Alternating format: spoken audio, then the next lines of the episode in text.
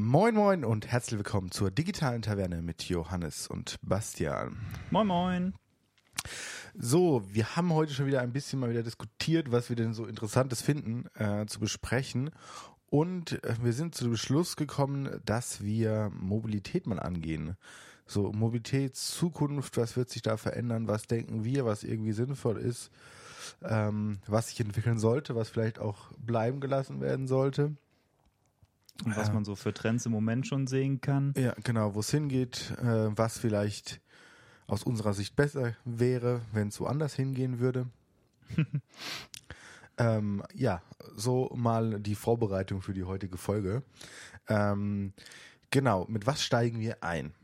Ich glaube nämlich, dass uns jetzt äh, gerade relativ aktuell äh, ganz interessant ist, dass ähm, mein Fernbus oder äh, Flix Mobility GmbH, wie sie gleich jetzt heißen, oder irgendwie sowas, äh, schieß mich tot, ähm, die streiten sich ja gerade mit der Bahn mal wieder rum. Auch per Gerichtsprozess über ihre Flix-Trains. Tatsächlich, da, also ähm, es wird wahrscheinlich heute so ein bisschen ein Thema der Folge sein, dass du mir erklärst, wie verschiedene äh, Unternehmensverbände zusammenhängen. Ja, das ist Weil wunderbar. äh, ich bin nämlich immer so am überlegen, wer gehört eigentlich, gehört der zu dem oder gehört oder früher gab es ja irgendwie mein Fernbus, ähm, wo du dir erstmal so immer so gedacht hast, hm, ist ja ein bisschen dubios, diese Firma heißt meinfernbus.de, möchte ich da wirklich einsteigen und riskieren, dass er irgendwo an die Wand bretter, also es klingt jetzt irgendwie nicht so wahnsinnig seriös. Ähm, war aber eigentlich ganz okay. Also ich meine, Service genauso scheiße wie heute, aber ähm, Naja, ich glaube, was du jetzt gerade verwechselst, ist ähm, mein Fernbus mit Flixbus. Weil Flixbus war eigentlich der günstige Konkurrent von meinem Fernbus. oh, okay. Es gab, es gab ja sogar noch mehr. Es gab ja irgendwie Postbus. Postbus Äh, gibt's, dann gab's AD, also ADAC-Postbusse waren eine Konglomerat, die dann später nur von der Post weitergeführt worden sind, weil der ADAC ausgestiegen ist. Und dann gab's zum Beispiel auch Megabus in Deutschland. Da hat aber Flixbus die Anteile übernommen, soweit ich weiß. Also kommt aus Großbritannien vor allen Dingen. Ähm, und ist da über richtige Kampfpreise bekannt geworden. Megabus gibt's jetzt nicht mehr, aber die haben dann einen Euro von München nach Berlin gemacht oder so. What the fuck? Okay. Also halt nur, um Kunden zu generieren. Mm. Dann war so mein Fernbus war eigentlich so der, okay, also luxuriösere Mhm. ähm, Fernbusanbieter oder halt irgendwie, ja, besserer Service und alles. Vor allen Dingen damals auch noch dieses grüne Branding, was man kennt jetzt von, von Flixbus. Ähm, und Flixbus war komplett blau. Stimmt, daran kann ich mich erinnern. Die Und die waren auch die günstigeren im Vergleich und auch servicetechnisch nicht so geil wohl. Ähm, damals, also vor, ähm, vor vier Jahren, als ich noch in Freiburg gewohnt habe, ähm, oder angefangen habe in Freiburg zu wohnen, da waren die noch zusammen, also da waren sie noch getrennt voneinander. Und da sind auch Freunde von mir immer mal wieder mit Flixbus gefahren und haben sich dann immer wieder darüber aufgeregt. Okay. Und in, in diesem Jahr oder ein Jahr später hat sich praktisch ähm, die Flixbus und äh, mein Fernbus, die ja beide unabhängige Startups waren, zusammengetan zu einem Startup. Also sie haben gemerged ähm, und anteilig halt dann irgendwie, keine Ahnung, verteilt. Das, da bin ich jetzt auch nicht 100% drin. Ja, ich schätze mal, man wird sich einig, wenn man hinterher ein Monopol hat, ne? Also, Ja, genau. Schadet also nicht. Sie, sie haben sich irgendwie dann damit äh, ausleben lassen können, ähm, da irgendwie was ganz Gutes draus zu machen. Ähm, genau. Und, inzwischen gibt's auch Flixtrain. Achso, Postbus übrigens, glaube ich, ist auch von Ist auch- Flixbus wieder also- aufgekauft worden. Also es gibt inzwischen die, die zwei haben halt eine Weile gelebt, ne? Mein Flixbus, äh, Quatsch, ne? mein Fernbus und Flixbus Ja. und haben dann so langsam aber sicher alles Mögliche von den kleineren äh, Fernbusunternehmen Genau. gesch geschluckt. Und sie haben äh, Flixbus ähm, als Markenname genommen und ähm, die Farben von meinem Fernbus als Markenfarben. Ja. Und da, also, und sie haben in dem Sinne es äh, schlau gemacht, ähm, weil sie halt ein, also mein, also Flixbus benutzen sie auch zum Beispiel in den USA jetzt, sie sind jetzt auch gerade in den USA gestartet, ähm, auf den Markt, was auch sehr, sehr mm, interessant ist, dass sie da in den Markt gehen. Ähm, genau. Aber ähm, sie haben praktisch den, den Namen, der internationalisierbarer ist, genommen. Also sie machen ja auch Italien jetzt, ähm, Österreich, Schweiz sind sie, Frankreich sind sie. Ja. Also sie breiten sich schon aus. Ähm, und ähm, jetzt haben sie, also das ist eine Mobility GmbH, sie sind ein Busunternehmen, offiziell natürlich, damit sie überhaupt diese Dienstleistung anbieten können. Ähm, und sie haben einen Bus. Ja, der sie dazu qualifiziert, als Busunternehmen tätig zu sein und dann eben auch andere Fahrten für andere Leute anbieten zu können.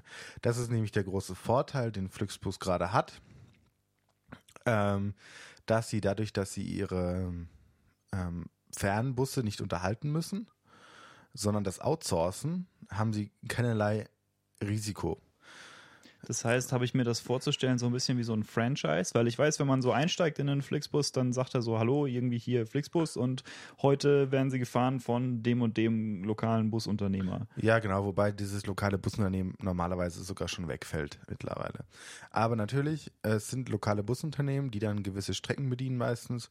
Also irgendwie das Busunternehmen in München, das kleine, was irgendwie fünf Busse hat, jetzt einen sechsten für Flixbus, die fährt halt München-Berlin zum Beispiel jetzt mal als. Oder halt irgendeine andere Strecke, die dann halt vergeben wird an dieses Busunternehmen. Und ähm, Bus, Fahrer und alles bezahlt mein Flixbus, äh, also Flixbus. Und ähm, die kriegen dann einen anteiligen Share an den eingenommenen an den, ähm, Fahrten, also an den äh, Fahrscheinen praktisch. Ähm, und ähm, der, den Vorteil, den Flixbus hat, ist, dass sie sehr, sehr kosteneffizient einkaufen können im Vergleich zu ähm, also Wettbewerbern. Deswegen werden auch die Busse für ihre kleineren Partner günstiger, weil ein Flixbus sagen kann, okay, gut, wir nehmen jetzt halt mal 60 Busse von einem Ja. Hersteller XY, meinetwegen äh, Setra oder Mercedes. Ähm, Setra ist auch Mercedes, ja, lustigerweise. Oder halt, also, oder halt ein MAN oder halt irgendwie ähm, VW-Konzern zugehörigen Bus, da dann, dann kannst du große Mengen abnehmen und dann werden die Busse natürlich auch günstiger. Habe ich mir das dann so vorzustellen, dass mein Flixbus, äh, oh Gott, oh Gott, oh Gott. Flixbus? Das, das, Brand, das Branding bringt mich total durcheinander, heute- Ja, durcheinander also- heute. Okay, Flixbus. Ähm, für die kleineren Unternehmer quasi Franchise-Nehmer.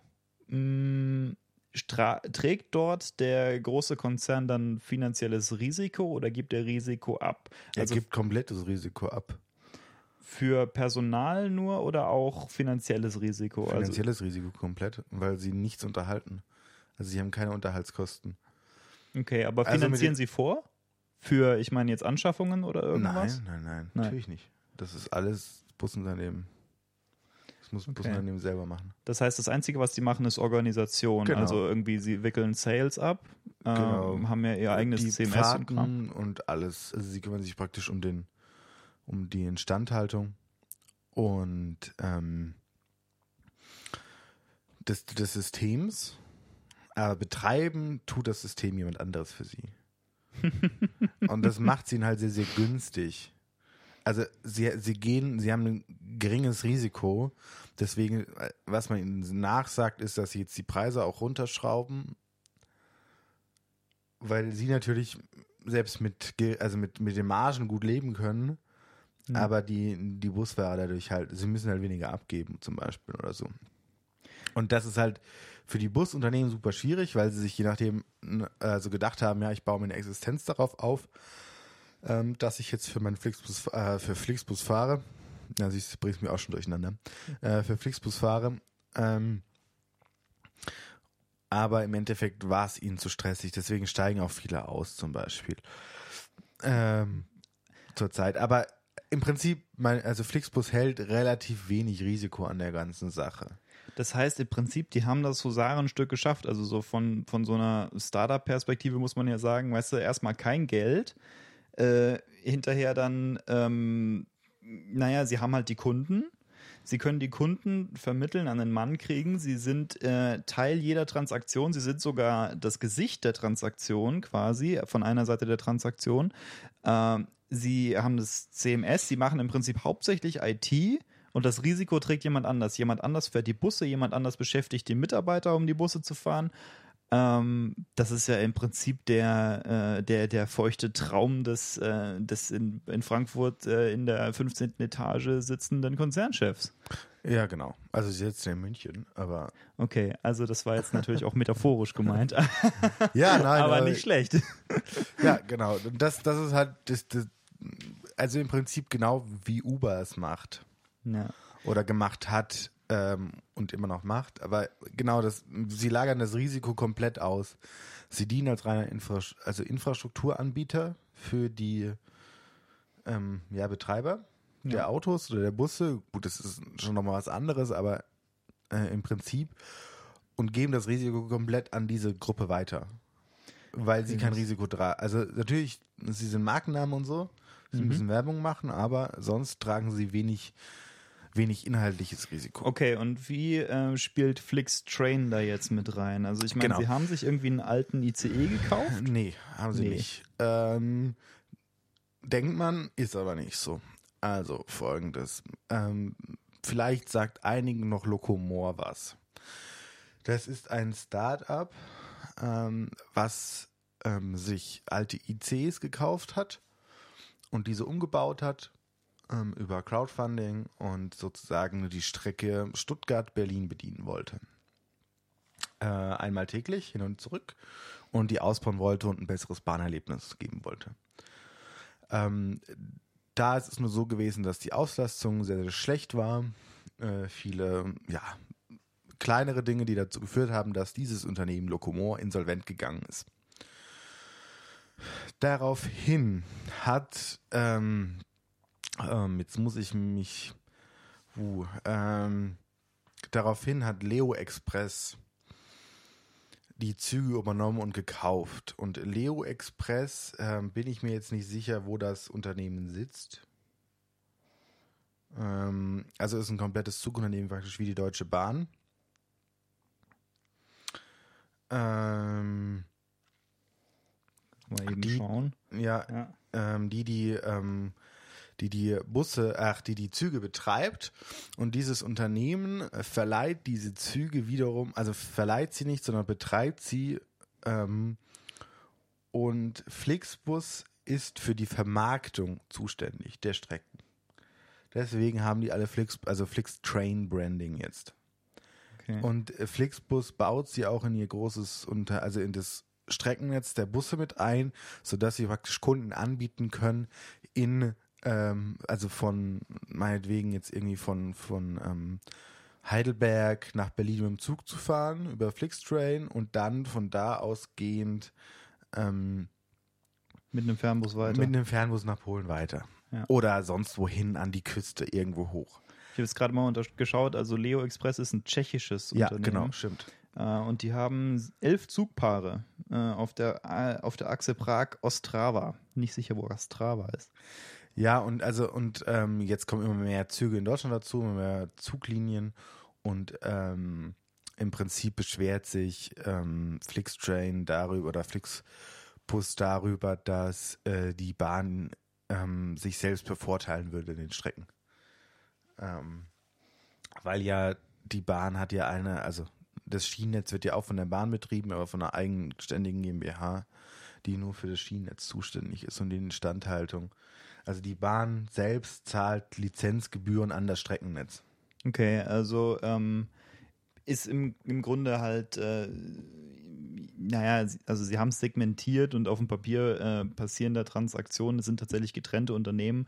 Auf die Art und Weise ist natürlich auch der Wettbewerb irgendwo ein bisschen besser, zumindest auf dem Papier, zwischen der Bahn, die im Prinzip ja auch bloß Dienstleister, Dienstleistungsnehmer ist von ähm, eben diesen, dieser Infrastruktur mh, äh, gegenüber jetzt zum Beispiel Flixbus, die im Prinzip ja. ja. auch nichts anderes machen, als eben gut sich die Infrastruktur einzukaufen, die Dienstleistung ein, der, der Instandhaltung davon einzukaufen äh, und dann eben Nutzungsrechte äh, zu sichern. Mm, da kann man natürlich dann auch sagen, gut, äh, an, an, ein nächster Punkt ist ja, und das ist äh, zum Beispiel auch, was man sich leicht fragen kann, warum bezahlt, äh, also warum ist es so viel günstiger, Fernbus zu fahren, als Zug zu fahren?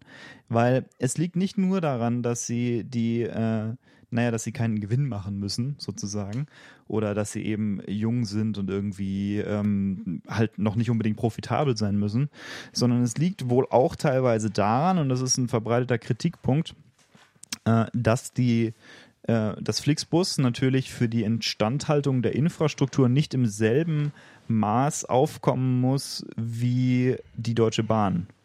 weil sie ja die öffentlichen Straßen, die Autobahnen quasi umsonst benutzen können. Ja, genau. Das ist so der große Punkt, der aufgemacht wird. Ähm, ja, genau. Und äh, sie fühlen sich jetzt halt benachteiligt und gehen jetzt gerichtlich mehr oder weniger dagegen vor, gegen diese Benachteiligung, die sie empfinden. Benachteiligung. Ja, gut. Hm. Naja. Ähm, ja, äh, das sollte jetzt so mal ähm, aus der Richtung gewesen sein. Und ich glaube, dass, dass Züge generell auch nochmal ein großes Potenzial haben, weil man auch immer sieht, dass, dass die ähm, Verbindungen, die die Deutsche Bahn an sich abwickelt, schon nach oben gehen, definitiv. Mhm. Ähm, und dann halt noch Flixtrain dazukommt, die ein bisschen günstigeres Angebot einfach schaffen. Ich meine, deswegen sind überhaupt Fernbusse so groß geworden, weil sie ein günstigeres Angebot sind für Menschen von A nach B zu kommen als die Bahn. Ja. Ich Sonst werden es wenige, glaube ich, tun, sich in den Fernbus. Also da Ja, ist der äh, Preisunterschied einfach das Entscheidende. Ja, ich habe vorhin gesagt, ja, der, der- oder ich habe vorhin angedeutet, dass ich den, den Service nicht gut finde von denen. Ehrlich gesagt muss man sagen, es, es geht eigentlich. Also eigentlich ist der Service gar nicht so schlecht von, von Flixbus. Ähm, zumindest die paar Male, die ich jetzt gefahren bin, da hatte ich so den Eindruck, so ja gut, im, im Rahmen dessen, was zu erwarten war, ist das eigentlich ganz okay. Weil ich meine, sie haben so irgendwie äh, Entertainment-Angebote und äh, sie geben sich Mühe, ähm, halbwegs konsistent äh, zu fahren, äh, beziehungsweise äh, halbwegs pünktlich zu sein. Und ich meine, in Anbetracht dessen, wenn du jetzt überlegst, du fährst von Rom nach Hamburg äh, und kommst dann innerhalb von plus minus einer halben Stunde irgendwo an, dann ist das im Prinzip m, schon gar, gar nicht so eine schlechte Planungsleistung. Ähm, und klar, von der Kundenseite her mag das immer noch relativ unbequem sein, weil du halt überlegen musst, okay, da war das jetzt eine halbe Stunde auf dem, auf dem Bus oder manchmal auch anderthalb Stunden, ähm, wenn halt blöd Stau war. Mm, Aber im Rahmen dessen, was zu erwarten war, denke ich, ist das ganz okay.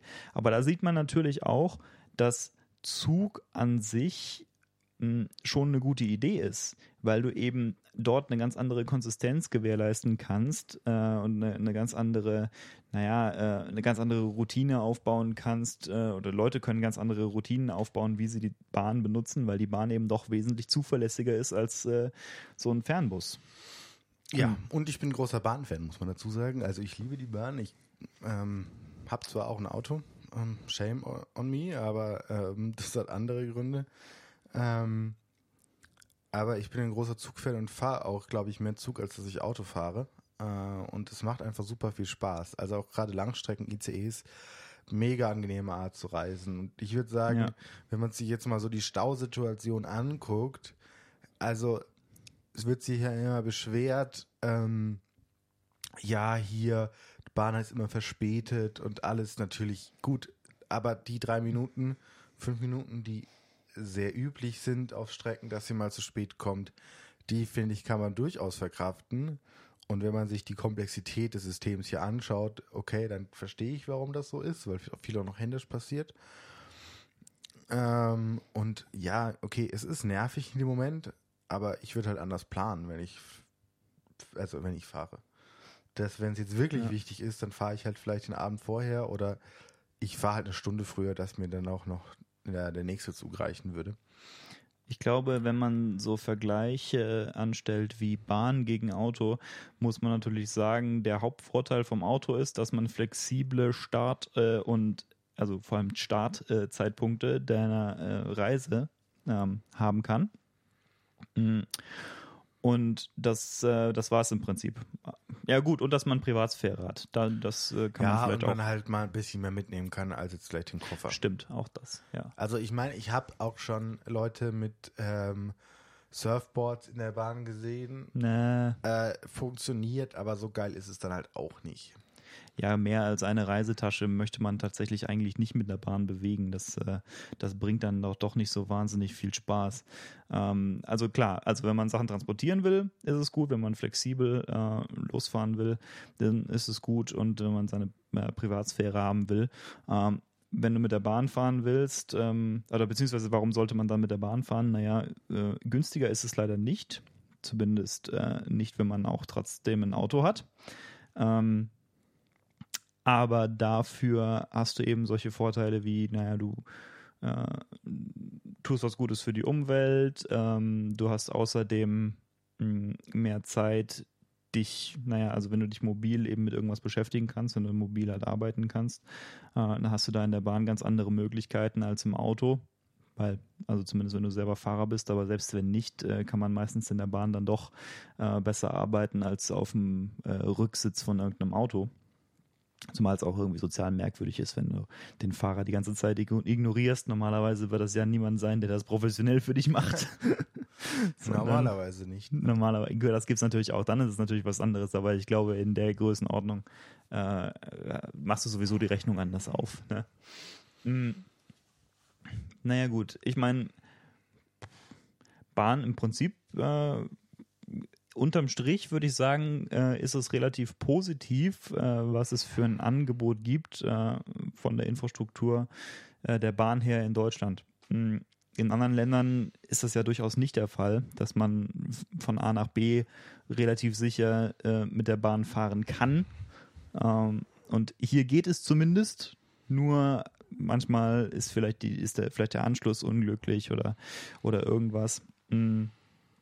Aber es ist schon mal äh, ein Far Cry sozusagen von äh, der Verkehrssituation in den USA. Ja gut, aber das ist ja nochmal was ganz anderes, Verkehr in den USA. Deswegen ähm, da, deswegen können wir USA, Uber ist ja total im Kommen.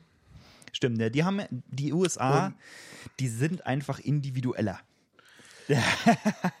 ja, nee, und was, also, was ich damit viel meine. entspannter. Äh, also sie wollen entspannter ankommen, also entspannter in Anführungszeichen. Sie wollen selbst bestimmen können.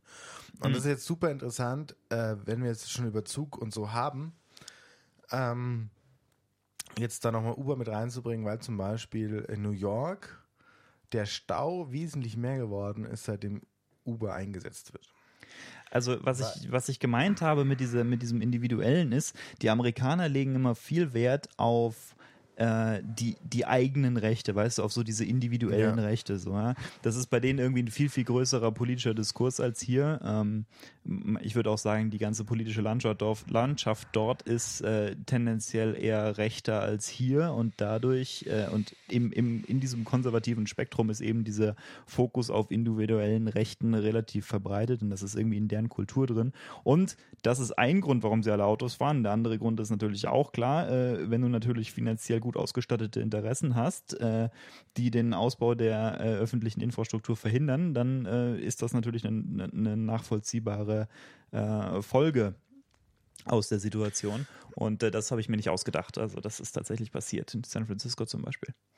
Gut, also Uber. Ja, ja, ja, Uber. Also im Prinzip passiert das gerade auch in New York. Ähm, dadurch, dass Uber da ist und immer mehr Menschen dann vom, vom JFK ähm, in die Stadt Uber nehmen weil sie sagen, ich komme viel relaxter an, ich muss nicht mit Leuten im Zug sitzen, ich kann alleine hier mit meinem Köfferchen hm. und einem Fahrer vom JFK brau äh, reinfahren, braucht zwar eine Stunde, eine halbe Stunde können die mit, mit dem Zug reinfahren, aber mir ist dieses Alleine sein und ich kann hier besser arbeiten als im Zug und bliblablub mehr wichtiger als schnell und günstig vor allen Dingen reinzukommen. Persönlich bin ich noch nie mit einem Uber gefahren, aber ich kann mir vorstellen, dass du dieses so, du, ähm, du willst es angenehm haben und du willst so deine Ruhe haben. Ich kann mir vorstellen, dass das schon ein Thema ist, dass du dich so ein bisschen, naja, dass du dir so ein bisschen selbst das Gefühl gibst, dass du, dass du ein wichtiger Kerl bist, ne?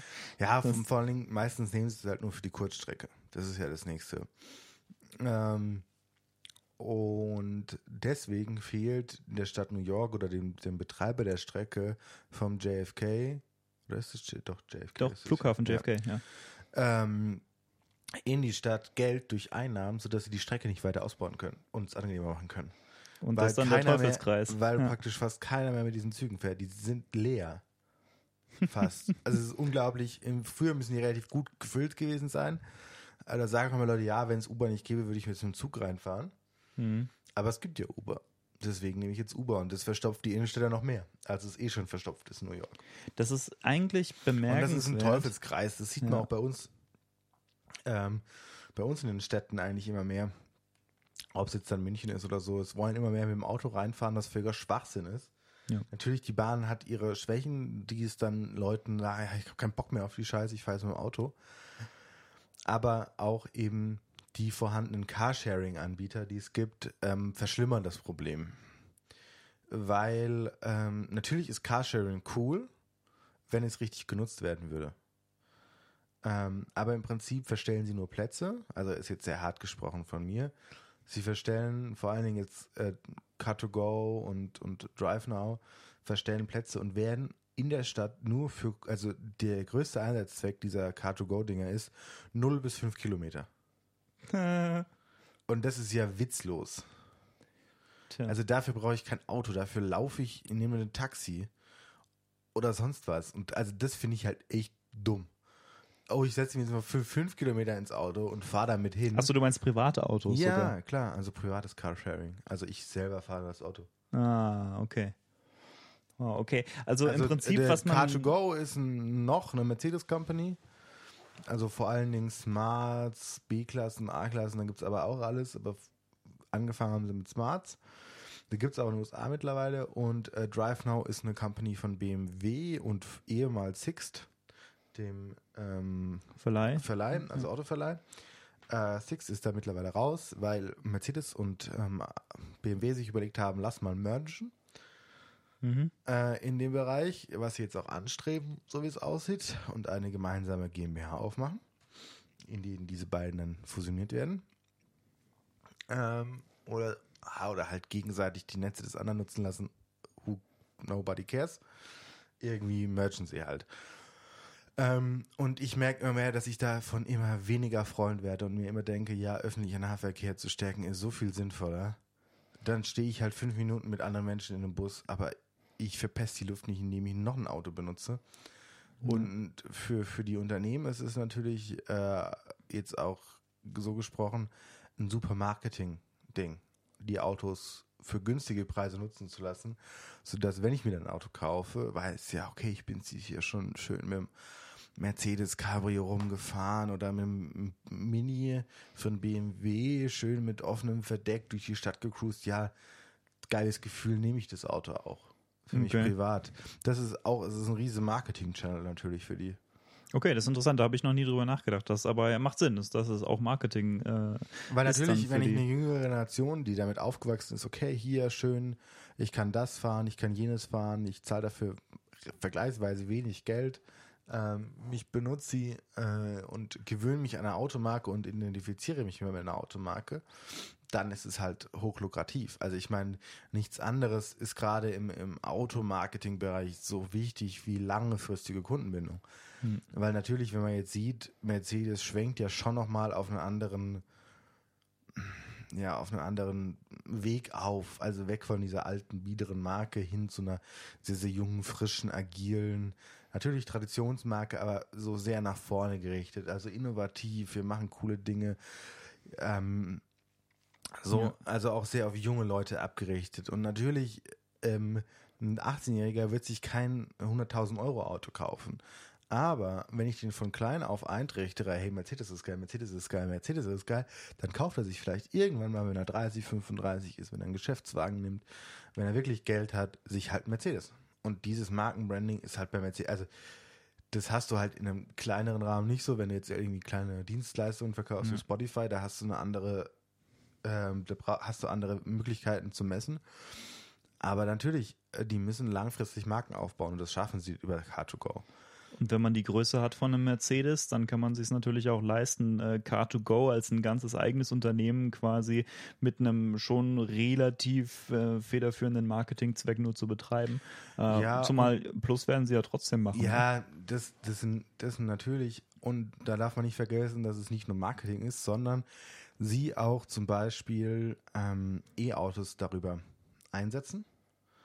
Und ähm, so wie Automobilindustrie funktioniert, ist so, dass man natürlich, also die haben gewisse ähm, Flotten CO2-Ausstöße, die sie haben dürfen, über Mhm. alle Autos hinweg, die sie verkaufen, also über alle verkauften Autos. Ja. Und deswegen ist es natürlich cool, E-Autos zu verkaufen ähm, oder zu produzieren, sodass dann die Leute, die man auch Kundengruppe sind, die AMGs fahren oder die große Mhm. Autos fahren, die viel PS haben, viel Hubraum, viel ausstoßen, dadurch gegen aufwiegen kann. Deswegen hat auch Mercedes sehr, sehr viele E-Autos selbst in der Flotte. weil sie, oder weil sie dann sozusagen, also weil sie keine sie- E Ku- kurioserweise, weil sie keine E-Autofirma sind.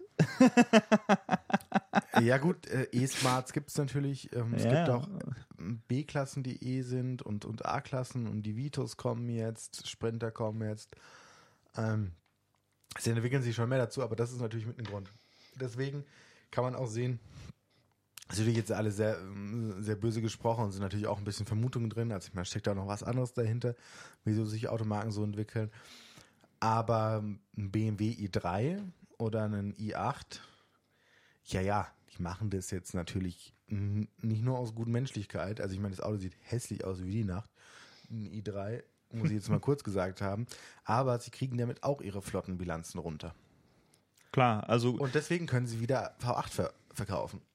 ein Stück weit war das natürlich das äh, fehlgeleitete Ziel der Politik. Also ich meine, das Ziel ist im Prinzip nicht schlecht, ne? dass, dass sie eben die Autohersteller dazu äh, bewegen wollen, im Flottenschnitt weniger äh, Abgase auszustoßen.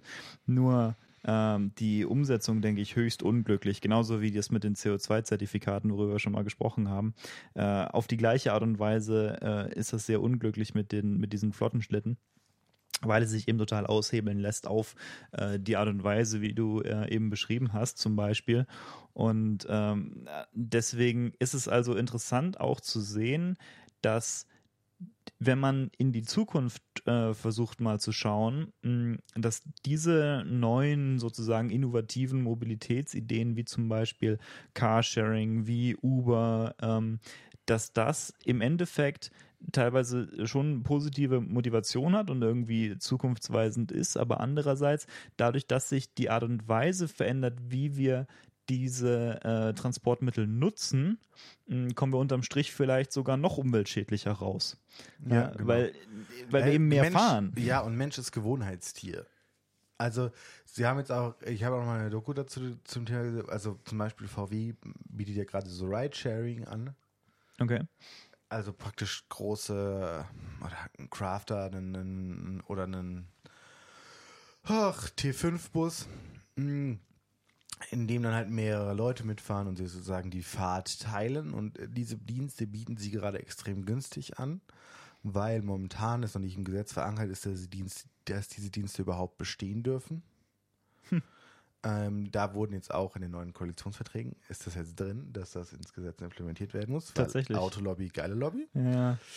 Ähm, Die haben finanziell gut ausgestattete Einwände eingelegt gegen Äh. die derzeitige Gesetzeslage, ja, möchte sagen. Aber im Prinzip ist es ja durchaus ein bisschen problematisch, Und weil wenn du fährst, du müsstest ja im Prinzip einen Personenbeförderungsschein haben, wenn das jetzt Ja, das hat auch irgendwie an, also ist mir auch alles. Ja das ist mir dann vielleicht brauchst du den nur, also- wenn es halt viele Personen sind. Nee, nee, nee, nee, sonst würde ja über Uber auch funktionieren. Ähm, aber ja, genau. Und ähm, die bieten es gerade so günstig an, dass viele Leute das nehmen. Und wenn man sie dann fragt, ja, warum nehmt ihr das? Ja, es ist halt günstig und es ist entspannt, weil wir jetzt nur mit Freunden. Ja, sonst würden wir halt laufen oder den Bus nehmen. Gott, oh Und dann denke ich mir halt, ey, Leute, äh, das ist nicht das Thema, wie es funktioniert. Also, weißt du, diese Individu Individualmobilität wird halt viel, viel größer. Und das nervt mich zu teilen, weil, äh, Leute, fahrt einfach den Bus und lauft halt noch die fünf Meter weiter zur Location und fahrt nicht direkt vor. Es macht so viel mehr Sinn. Es macht CO2-technisch. Also, also, wenn wir schon so ökologisch sind irgendwie in unserer Generation, dann musst du auch mal dann muss ich auch damit klarkommen, dass ich jetzt kein Uber rufe, sondern fünf Meter zur Bushaltestelle laufe, den Bus einsteige, mit dem die zwei Kilometer fahre, dann wieder aussteige und nicht das Auto direkt vor meine Tür fährt und ich dann, also Wir reden natürlich auch von den, in der Stadt, ja logischerweise. klar, Aber auf dem Land ist es eine ganz andere Diskussion. ja, da brauche ich ein Auto, weil kein Nahverkehr existiert, aber das ist eine andere Diskussion, die man da aufmachen muss. Ja, ähm, in Bezug darauf, wie ich vorhin die amerikanische Kultur beschrieben habe, äh, könnte man also sagen, da haben wir es äh, mit diesem neuen Fokus auf eben dieser Individualmobilität quasi m- mit einer gewissen Amerikanisierung zu tun, äh, die man auch hierzulande äh, jetzt äh, neuerdings auffindet. Mm. Und äh, in dem Fall würde ich das auch nicht unbedingt als positiv beschreiben, weil im Grunde ist es ja, man muss sich ja fragen, ja, Geld hin oder her, Geld ist im Endeffekt ja ausgedacht, aber Ressourcen sind real. Und es braucht völlig unweigerlich wesentlich mehr Ressourcen, äh, 100 Personen von A nach B zu transportieren, wenn die nicht alle in einem Zug sitzen, sondern in, äh, sagen wir, 50 bis 80 Autos. Äh, das ist, äh, denke ich, relativ simple Mathematik. Und ähm, in, insofern denke ich, ist das ein, ein bisschen ein, ein, schwieriger, also ein, ein schlechter Trend. Ähm, klar kannst du sagen, Deutschland so als Automobilstandort hat natürlich Interesse daran, äh, dass sowas passiert, äh, dass es diese Trends gibt. Mm, aber wir müssen uns eben trotzdem überlegen, wenn wir, äh, wenn wir eben was Nachhaltiges schaffen wollen, mh, dann müssen wir uns überlegen, wie kann man ich, diesen, wie kann man diesen Trend äh, umkehren? Äh, wahrscheinlich fast eher, also wird man wahrscheinlich kaum schaffen. Aber trotzdem, was, was äh, sind denn vielleicht Anreize, die man da setzen könnte? Bist du schon mal im Ausland Zug gefahren? Ja, ja. Also Holland zum Beispiel super cool. Großer Fan. Ähm, weil pünktlich wie die, also. Nicht wie die Deutsche Bahn, sondern. Wirklich pünktlich. Also. wie die metaphorische Deutsche Bahn. ja, wie die metaphorische Deutsche Bahn. Also Pünktlichkeit super gut, natürlich kleineres Streckennetz, aber es passt alles super gut ineinander, es, es gibt keine Probleme. Du hast in jedem Zug WLAN. Ausnahmslos im Regionalding und alles. Und das ist halt schon echt nice, muss man mal so sagen. Das macht vieles einfacher und vieles entspannter. Ähm, ja, und die Preise sind natürlich von der Deutschen Bahn jetzt nicht gerade die günstigsten. Also ich meine, sie, sie gehen jetzt coole Wege, dass sie jetzt diese 20-Euro-Tickets eingeführt haben, wo äh, gewisse Zug- also wo es gewisse, also auf jeden Zug gibt es gewisse Kontingente, mhm. die man über Sparpreise bekommt, äh, wo dann, egal welche Strecke du fährst, du 20 Euro zahlst. Okay. Also wenn du jetzt von Freiburg nach Berlin fährst oder von München nach Berlin, zahlst du 20 Euro auf ICE-Strecke. Dann gibt es ja noch die normalen Sparpreise, da hast du natürlich, also hast bei beiden natürlich Zugbindung und so. Und dann gibt es natürlich noch den, den luxuriösen Flexpreis. ähm. Also ganz ehrlich, an der Stelle muss ich dann doch ansetzen und muss sagen, ein Kritikpunkt, den ich in dem äh, Zusammenhang machen möchte, ist, dass ich denke, die Tarifstruktur der Bahn ist wesentlich zu kompliziert. Also sie war schon komplizierter, als sie jetzt ist. Das mag wohl sein. Ähm, äh, und Flexpreise lohnt sich eigentlich nur zu buchen, wenn du eine Bahncard hast oder wenn du echt Geld hast. Ja gut, da fängt es dann an. Also es kommt halt noch also, dazu, dass du natürlich, wenn du mit Regionalverkehr äh, die Strecke zurücklegen willst, ähm, dass du dann ja es möglicherweise mit einem ganz anderen Vertragspartner zu tun hast, nämlich gar nicht mit der Deutschen Bahn, sondern mit irgendeinem genau. lokalen Unternehmer, wie zum Beispiel dem Karlsruher Verkehrsverbund oder so.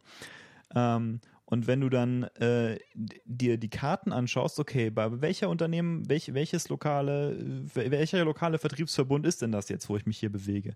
Dann wirst du merken, es ist nicht so leicht, weil es häufig ähm, zum Beispiel zwischen dem Verkehrs, äh, zwischen dem Vertriebsverbund äh, Rhein-Neckar und dem äh, Heilbronner äh, Vertriebsverbund äh, sind die Grenzen teilweise je nach Uhrzeit verschieden und je, nach, je nachdem, ob es Werktage sind und so. Also es ist total albern. Die haben so Übergangsgebiete, wo dann horrend komplizierte Regelungen gelten. Äh, und das bezieht sich dann darauf, äh, welche Zeitkarten von welchem Vertriebsunternehmen du kaufen kannst, um eben deine Strecke legalerweise zurückzulegen. Und ich denke, das alles, tut mir leid, aber das, das muss alles weg also ich meine, es kann ja da bleiben, aber von mir aus, äh, äh, aber eben es muss so abstrahiert werden, dass der Kunde das alles nicht sieht, weil für den Kunden ist das alles Bullshit. Ich hatte mal, äh, ich hatte mal eine Beschwerde zu machen, ähm, also ich, ich, musste nicht, aber ich habe mich dazu entschieden. Äh, und zwar war das so, dass in einem der Regionalzüge, den ich häufig gefahren bin, äh, sind äh, irgendwie, es war so ein Kunstprojekt und da sind dann bei jeder äh, Station ist irgendwie so eine so ein kurzer Vers aufgesagt worden über die Lautsprecheransagen. Und das geht dir nach ungefähr dreieinhalb Minuten geht es dir dermaßen auf die Nerven, dass du ernsthaft überlegst, auszusteigen und einen anderen Verkehrsweg anzustreben. Äh, und deswegen habe ich also überlegt, oh gut, hm, das sollten die vermutlich wissen, dass sie mit dem Unsinn aufhören sollen. Äh, dementsprechend soll ich ihnen wohl mal eine E-Mail schreiben. Versuch das mal zu machen, ja, dann, dann, dann, schrei dann schreibst du denen eine E-Mail und dann, äh, und dann kommt da sowas zurück wie, ja, vielen Dank für Ihre Anfrage. Ähm, es ist so, sie haben sich bei der falschen Stelle beschwert, weil das geht uns eigentlich nichts an, weil aus äh, so und so Gründen, wir sind da gar nicht, also wir sind da nicht zuständig, das ist irgendwie so ein Regionalzug, da müssen sie sich jetzt an den RNV wenden oder ja.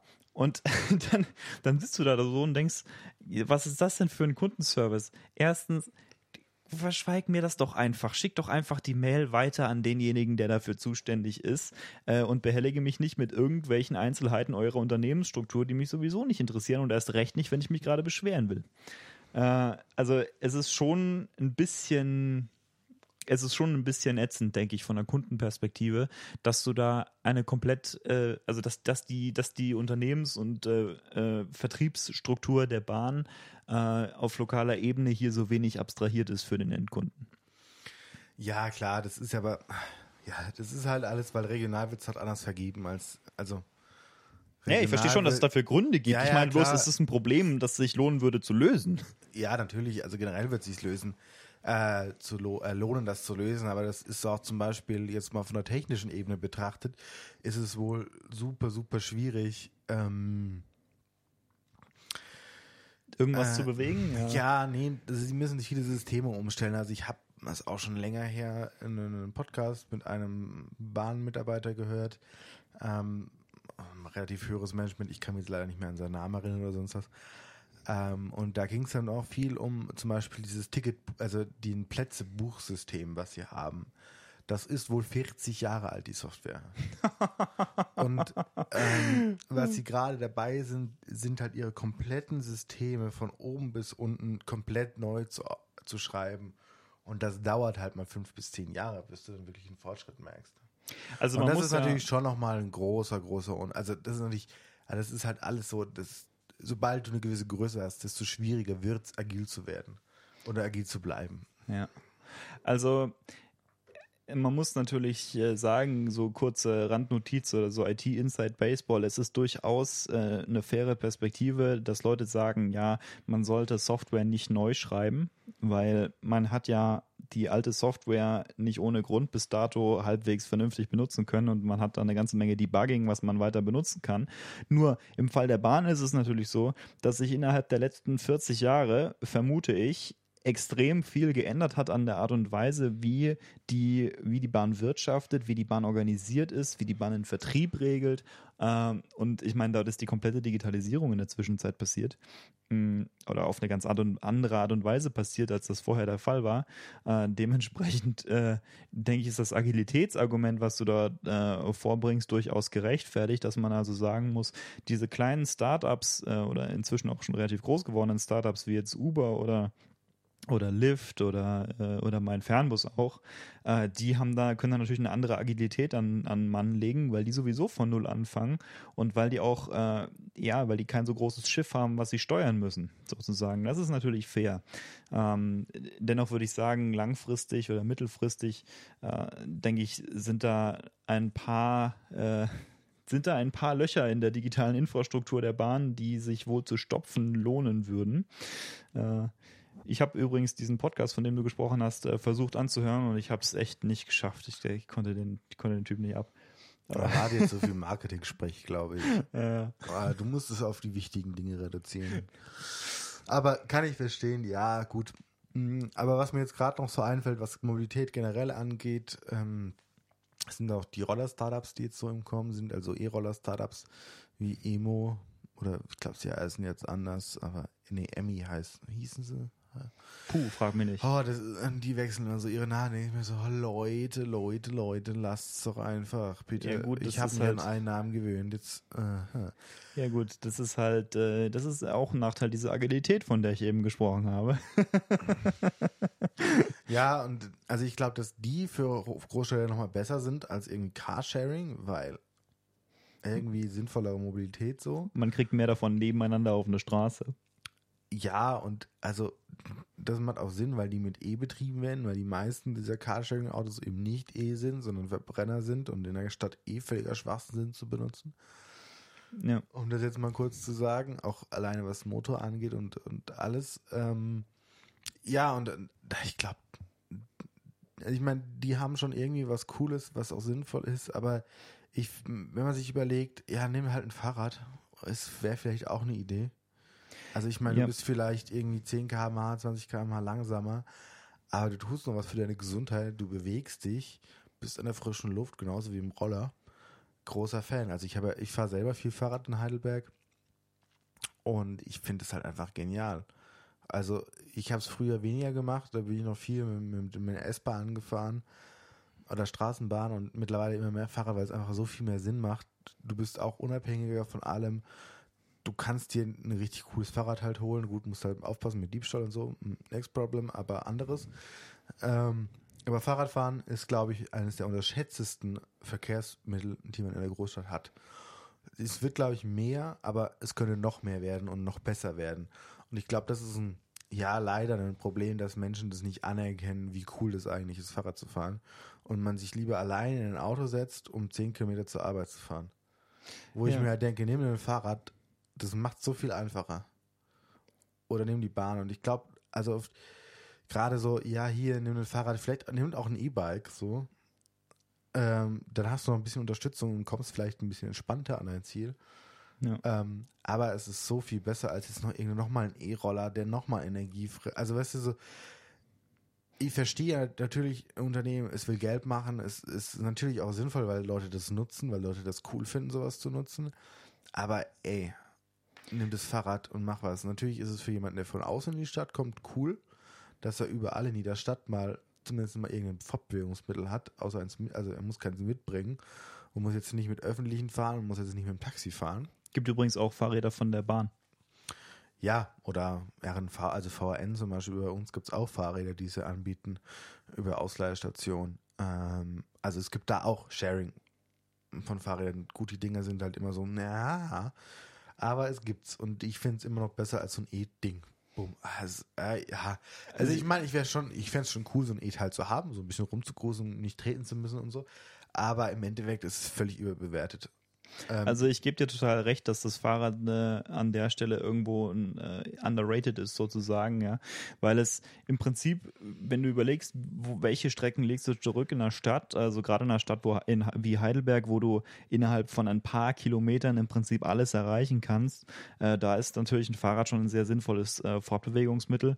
In der größeren Stadt weiß ich nicht, ähm, aber dort ist eben auch nochmal ein anderes Problem äh, von Infrastruktur gegeben, weil wenn du jetzt zum Beispiel überlegst, in Stuttgart Fahrrad fahren, mm, weiß ich nicht, ob ich das unbedingt so gerne machen wollen würde, weil dort eben äh, so Fahrradwege mm, nicht so wahnsinnig toll ausgebaut ja, und sind so. sie in Heidelberg aber auch nicht. Sind sie in Heidelberg auch nicht. Aber Heidelberg Also- ist halt allgemein weißt du, kleiner und irgendwie überschaubarer und es Ja, ist nicht ganz so viel Chaos wie in Stuttgart. aber das ist natürlich das ein Riesenproblem, dass natürlich keine Fahrradwege vorhanden sind und halt wenig auf Fahrradfahrer eingegangen wird im Straßenverkehr. Also auf beiden Seiten, also Autofahrer nerven Fahrradfahrer und Fahrradfahrer sind von Autofahrern genervt. Ähm, aber das ist halt so ein Ding, man müsste sich mal mit gegenseitigem Respekt begegnen, dann wird, glaube ich, schon vieles anders lösen. Aber es Ja. ist halt auch oft so, dass dann die Fahrradfahrer aus einer Autofahrerperspektive meinen, sie haben immer recht, egal was sie machen und auch wenn sie Unrecht haben, haben sie recht. Weil der Depp hat mich jetzt geschnitten und das, also so. Und dann andererseits ist es halt so, dass, ähm, dass ich aus einer Autofahrerperspektive Fahrradfahrer bei mir auf der Fahrbahn oder auch Motorradfahrer echt nicht mag. Also Ja. Fahrradfahrer noch mehr als Motorradfahrer, weil sie noch berechenbarer sind. Aber manchmal denke ich mir echt so, Leute, ihr fahrt halt so, dass der andere noch ungefähr abschätzen kann, wie ihr fahrt. Und das ist, glaube ich, auch so, so ein großes Problem. Aber ich glaube, Fahrradfahrer, äh, Fahrrad generell wird ein Mobilitätsproblem auch schon mal für die Zukunft lösen und es ist emissionsfreier als alles andere. Ich gebe dir recht, dass äh, gegenseitiger Respekt ein Teil der Lösung ist, aber ein anderer Teil der Lösung äh, betrifft eben auch die Infrastruktur selbst. Weil wenn ich mir jetzt anschaue, ähm, man sieht eben vermehrt auch Fahrradfahrer auf Bundesstraßen, wo du als Autofahrer dir denkst, "Mm, es scheint mir relativ gefährlich hier zu fahren. Äh, vor allem, wenn du dann eben, äh, meine Freundin hat erzählt, sie war neulich äh, unterwegs auf einer zweispurigen Bundesstraße hier in der Umgebung, äh, wo äh, vor ihr war ein, ein LKW und äh, vor diesem ein anderer LKW und der hintere LKW setzte zum Überholen an. Ähm, was er nicht wusste ist, der vordere LKW fuhr so langsam, weil vor ihm ein Fahrrad fuhr. Äh, und da, also ich denke, man kann sich das schon vorstellen, dass das eine ziemlich, äh, ziemlich heikle Situation ist, wenn du dann dort äh, als Fahrradfahrer von einem LKW überholt wirst. Äh, das scheint mir schon äh, eher brisant. Äh, deswegen denke ich, ähm, ist es natürlich äh, anzustreben, dass äh, dort eben vernünftige Alternativen zur Verfügung stehen für die Fahrradfahrer, auch Routen zu nehmen oder eine, eine bessere Routenplanung eben äh, machen zu können, wo sie, äh, wo sie Routen nehmen, auf denen es nicht so gefährlich ist, sich zu bewegen mit einem Fahrrad. Ja, ja und also, und wenn man jetzt mal natürlich, Land ist eine andere Diskussion, weil da hast du diese Möglichkeiten nicht, aber in der Stadt, finde ich, hast du auch die Möglichkeit zu sagen, okay, wir sind jetzt so richtige Arschlöcher. Gut, das ist ja in der deutschen Autoclub immer wieder so ein Problem, aber okay, das würde man vielleicht auch in den Griff kriegen. Wir machen eine komplette autofreie Stadt. Ja, wir gibt's, schmeißen. Äh, ja, gibt's in, in Japan Seoul. auch Seoul, ja, genau. Wir schmeißen. Seoul ist in Korea, aber ja. Äh, äh, ja, sorry. Ja. Aber das fände ich so eine sinnvolle Idee. Wir bauen ein geiles öffentliches Verkehrsnetz, mit dem alle ohne Probleme von A nach B kommen. Es gibt, du kannst Fahrrad fahren, so, Ja. aber es gibt keine, in, also keine Autos in der Innenstadt. Das würde auch schon viele Luftprobleme lösen, die es in der Innenstadt gibt. Weil die Autos halt nur rumstehen und halt äh, Dreck in die Luft blasen. Ich bin total äh, auf deiner Seite, was das angeht. Ich bin äh, total Also der Meinung, dass das Leute eine, dass, zu überzeugen, aber ist geil. Ja, aber es ist eine total zukunftsweisende Idee. Genau so, so, das sind die Impulse, die wir im Prinzip brauchen. Natürlich ist es in Deutschland schwierig, wenn auch äh, viele, gerade auch politische Interessen, äh, vor allem in Großstädten, auch ähm, eine Lobbymotivation haben, weil äh, du natürlich Automobilindustrie in vielen großen äh, deutschen Städten äh, stark hast, äh, die da eigene Interessen anzumelden haben, was das angeht. Das ist natürlich ganz klar. Aber trotzdem denke ich, das sind Impulse, die uns irgendwo voranbringen. Mm. Und äh, lass mich noch eins sagen zum Thema äh, Abgasproblematik in Innenstädten. Ne? Das ist ja im Moment ein Stück weit eine Farce, was da abläuft. Also dann gucke ich mir an, dass in Hamburg haben sie jetzt so ein, so ein äh, äh, äh, hier Feinstaubmessgerät aufgestellt. Hast du es mitgekriegt? Nee, aber das ist allgemein ist völliger Bullshit, was sie da betreiben. Also nicht völlig, aber ich finde es halt auch, dieses Dieselbashing ist halt auch wieder Schwachsinn, weil, also ich meine, natürlich stößen sie Stickoxide aus, aber sie sind halt in anderen Belangen halt dreimal besser als jeder Benziner, der draußen rumfährt. Aber wir sind, haben uns jetzt mal auf Diesel eingeschossen, weil VW, der dumme Idiotenverein, es verbockt hat, die Abgastests sauber zu machen. Und zum einen, wir müssen eher manipulieren, als saubere Abgastests zu machen. Und deswegen ist dieses Thema auch überhaupt so aufgekommen. Alle haten auf Diesel rum. Also ich denke, es liegt auch ein Stück weit in der Natur der Sache. Ich kann dir jetzt nicht, äh, Ich kann- ich kann dir jetzt nicht äh, chemisch fundierte Art und äh, Weise äh, irgendein Argument vorbringen, warum Diesel generell schlechter oder besser ist. Ich meine, ich habe den Eindruck, der Konsens scheint zu sein, dass Diesel äh, schlechter ist. Ähm, mehr kann ich dazu eigentlich nicht sagen. Im Großen und Ganzen ist das für mich sowieso alles eine Kategorie, nämlich Verbrennungsmotoren, was so oder so äh, in relativ naher Zukunft kein Thema sein wird äh, aus meiner Perspektive. Das mag natürlich äh, naiv sein, so zu denken, aber äh, in, in, also in meinem Kopf sind das, sind das einfach Kategorien von äh, ja, Verbrennungsmotoren, Vergangenheit. Das ist quasi, das ist, das ist eine Sache. Ähm, und äh, der, das ist auch, also das ist der Grund, warum ich da äh, nicht so wahnsinnig differenzieren kann, zumindest nicht qualifizierterweise dazwischen. Mm, Was ich meinte wegen den Abgas, äh, Quatsch, wegen diesen Feinstaub-Sensoren, dass in Hamburg haben sie jetzt so ein Dieselfahrverbot. Das betrifft zwei Straßen und das ist halt mehr oder weniger die Straße, in der das Messgerät ist und die Straße, äh, aus der der Wind weht zum Messgerät. Äh, das, das ist halt schon, ähm, naja. Ja, aber also, bei, bei Hamburg ist halt nochmal so ein viel größeres Naja, weil, also ich glaube, dass die Autos in Hamburg am wenigsten zu der Feinstaubbelastung in Hamburg selbst du beitragen. meinst wegen Schiffen? Ja. Ja, das äh, kann wohl ein Thema sein. Ist natürlich vor allen auch tendenziell ist natürlich auch tendenziell ein bisschen äh, blöd, wenn man den Hafen halt irgendwie 100 Kilometer ins Land baut statt ans Meer, äh, den Hochseehafen. Aber hey, Ja, hey, ähm, wir Äh, können's. gibt, Ähm, gibt natürlich historische Gründe dafür, das will ich ja nicht anzweifeln. Überhaupt ist es ja häufig so, weißt du, dass du, man diskutiert über irgendwas und sagt, ja gut, das und das finde ich schlecht und dann erklärt dir dein Gegenüber, ja, Es gibt einen Grund dafür. Natürlich gibt es einen Grund dafür. Sachen entwickeln sich immer aus irgendwelchen Gründen, aber trotzdem sind das ja Probleme, die sich zu lösen, die sich zu losen, lösen lohnen würden. Ja, oder auch, auch lustiger Funfact am Rande: Ein Kreuzfahrtschiff stößt so viel aus wie 400.000 Pkw Im Jahr. im Jahr. Ja, geil. Und da muss ich dann schon sagen, sollten wir uns eher überlegen, Dieselautos in Städten zu verbieten oder eher Schiffe auf den Weltmeeren, die Leute nur rumkutschieren und auch nicht mehr sind als jedes normale Hotelresort irgendwo. Außer wir bewegen uns von Stadt zu Stadt und sind auf dem Wasser. Also ich meine, was anderes ist eine Kreuzfahrt nicht. Wir schaffen es nur, mehr Attraktionen Leuten beizubringen, Ja. ähm, als du an einem Ort erleben kannst. Also nicht, dass ich dir widersprechen würde. Ähm, es wie, ist- wie, wie, macht, wie, kann man wie kann man das toll finden? Also es Ja. Massen, Massenkreuzfahrtschiffe. Also ich meine, so, okay, ab 500, 200 Leuten auf dem Schiff, so, dann hast du wieder andere Luxusprobleme, weil dann dieses Ding schon wieder teuer wird und du so eine Luxuskreuzfahrt machst. Aber das ist wahrscheinlich Ich pro Person sogar noch schlimmer. wahrscheinlich, aber 5000 Leute auf einem Schiff durch die Weltmeere.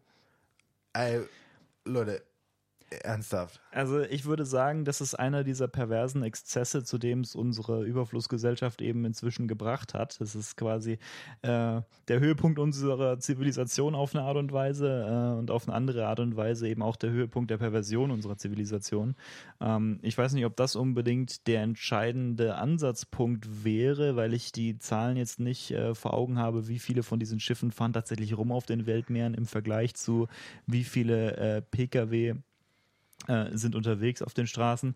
Es ist natürlich auch richtig, dass wenn man von einer äh, äh, reinen Umweltschutzperspektive rangeht, beziehungsweise Klimaschutzperspektive da rangeht, äh, dass man sagen muss, der ganze Transportsektor selbst äh, ist vielleicht gar nicht der richtige Ansatzpunkt, sondern vielleicht sollte man zuerst ansetzen bei äh, Lebensmittelherstellung und bei Industrie, ähm, was äh, durchaus sehr unbeliebte politische Themen sind.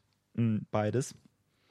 Und äh, ja, von daher würde ich also, ähm, weiß ich nicht. Ich meine nicht, dass ich dir unrecht, also nicht, dass ich dir widersprechen würde äh, mit den Kreuzfahrtschiffen. Ich weiß bloß nicht, ob das äh, der erste Ansatzpunkt ähm, sein sollte. Äh, vor allem, weil auch. Das ist mir gerade noch zu Hamburg eingefallen. ja, nee, klar. Also ich, ich, ich, ich weil ja, stimme weil zu. ja der Markt immer mehr steigt und auch immer mehr Schiffe gebaut Ja. werden. Also ich meine, im, man sieht, dass es schon im, im Transportsektor an sich gibt schon Verbesserungen, weil sie natürlich viel, viel größere Schiffe bauen. ja. Äh, Die sind ja riesig mittlerweile im Vergleich zu dem, was früher Containerschiffe waren und sozusagen da effizienter transportieren können. Also Aber Kreuzfahrtschiff, da geht es nicht um Effizienz, also natürlich auch um Effizienz, aber nicht in dem Maße. Äh, ja, ähm, man muss. Äh, ich hatte noch. Sekunde. Ah, ich bin durcheinander gekommen. 300. 310 Schiffe steht hier. Ja. 310 Schiffe, das ist also Wikipedia zum Thema Kreuzfahrtschiff. Äh, Hochseebereich im Jahr 2008 insgesamt 310 Schiffe mit einer Kapazität von 370.000 Betten zur Verfügung. Gott, oh Gott, oh Gott, oh Gott. Also da, ist, da ist schon einiges unterwegs auf den Weltmeeren. Ähm, und ich gebe dir auch total recht, dass das mega die Verschwendung ist. Ähm, man muss natürlich aber auch sagen, dass von der Praktikabilitätsperspektive her das wahrscheinlich ein Sektor ist, der sich sehr schwer nur eindämmen lässt, weil du hier eine Regelung auf internationaler Ebene ähm, führen müsstest wo du dann mit anderen äh, Gesprächspartnern dir einig werden äh, musst, die aus einer total anderen Perspektive das Ganze betrachten. Äh, von daher denke ich, ist es wahrscheinlich praktikabler an anderen Stellen anzusetzen. Aber äh, prinzipiell klar, prinzipiell hast du, hast du da natürlich recht. Ja, gut, und was wir ja noch gar nicht angesprochen haben, Mobilität ist natürlich auch dieses autonome, autonom, autonome Mobilität, also dass mein Auto mich fährt oder dass mein Zug ohne Lokführer mich fährt. Und ich glaube, das wird auch noch kommen. Also ich glaube, das ist so ein Next Step, äh, dass wir von ich fahre selbst zu ich werde gefahren. Ich glaube, in Anbetracht der fortgeschrittenen Zeit sollten wir daraus eine eigene Folge machen. Äh, Ja, Weil- da, das sicher, aber ich wollte es nur noch mal Ja, so als, auf, ja. als, als, äh, als Ausblick geben. also we are aware. Ja. genau, dass das eben auch noch im Raum steht, dieses ganze Thema. Wir haben das nicht äh, ignoriert, au contraire. Wir haben dem mehr Raum ge geschaffen, sozusagen. Wir wollen ihm mehr Raum geben, weil das eine sehr, sehr spannende Debatte ist. Auch was zum Beispiel Moralität angeht. Wel- Welche Moral gebe ich Schiffen oder Ethik auch? Also sehr, ja, sehr viele interessante äh, Punkte, zum Beispiel auch in Bezug auf äh, KI, Mächtigkeit von KI. Ähm, kann man davon überhaupt von Intelligenz sprechen, äh, was wir da vor uns haben, was, die, was da der Stand der Technik ist äh, und wie wird es sich entwickeln? Ähm, ja, also unendlich viel, was man dazu, äh, was man dazu wohl erörtern sollte. Und ich denke, das werden wir in naher Zukunft wohl auch mal machen. Definitiv. Ähm, und ich glaube, damit ist es für heute gewesen. Ich glaube, ihr habt relativ gut mitbekommen, was unsere Meinung zur aktuellen Mobilität ist, äh, wo wir sie gerne hin entwickelt sehen hätten oder wollen würden. Ähm, deswegen, oder Basti, hast du noch irgendwelche Einwände, die noch abgefrühstückt werden sollten hier in dieser Folge? abgefrühstückt. Das ist eine Sprache, von die, die ich von dir noch selten gehört habe. Aber ähm, äh, nein, ich glaube, so, so ungefähr ähm, ein Abriss ist das. Äh, Eine Sache sollte man vielleicht noch einwerfen. Wir haben nicht darüber gesprochen, dass Uber ein Scheißverein ist. Also lass uns das kurz einmal zusammen sagen. Uber ist ein Scheißverein. ja, also auch was Mitarbeiter angeht und so. Ja, Also mit, genau. Nein, nein, das sind natürlich freie Mit also Mitarbeiter ist es, also es sind freie, selbst äh, sich selbst verpflichtende äh, Autofahrer, die Ja. äh, sich dazu entschieden haben, den Dienst zu nutzen, um ihr Auto zu Ja, finanzieren. es ist Sklaventreiber ist das Wort, das du suchst. nein, nein, das ist, äh, das, äh, da müssen wir also Marketing ist das jetzt überhaupt nicht für Uber. Ja. ja, Scheißverein. Naja, gut. Ansonsten, ich meine, ihr wisst, wo ihr uns finden könnt. Und äh, ansonsten würde ich sagen, sind wir durch. Ciao, ciao. Ciao, ciao.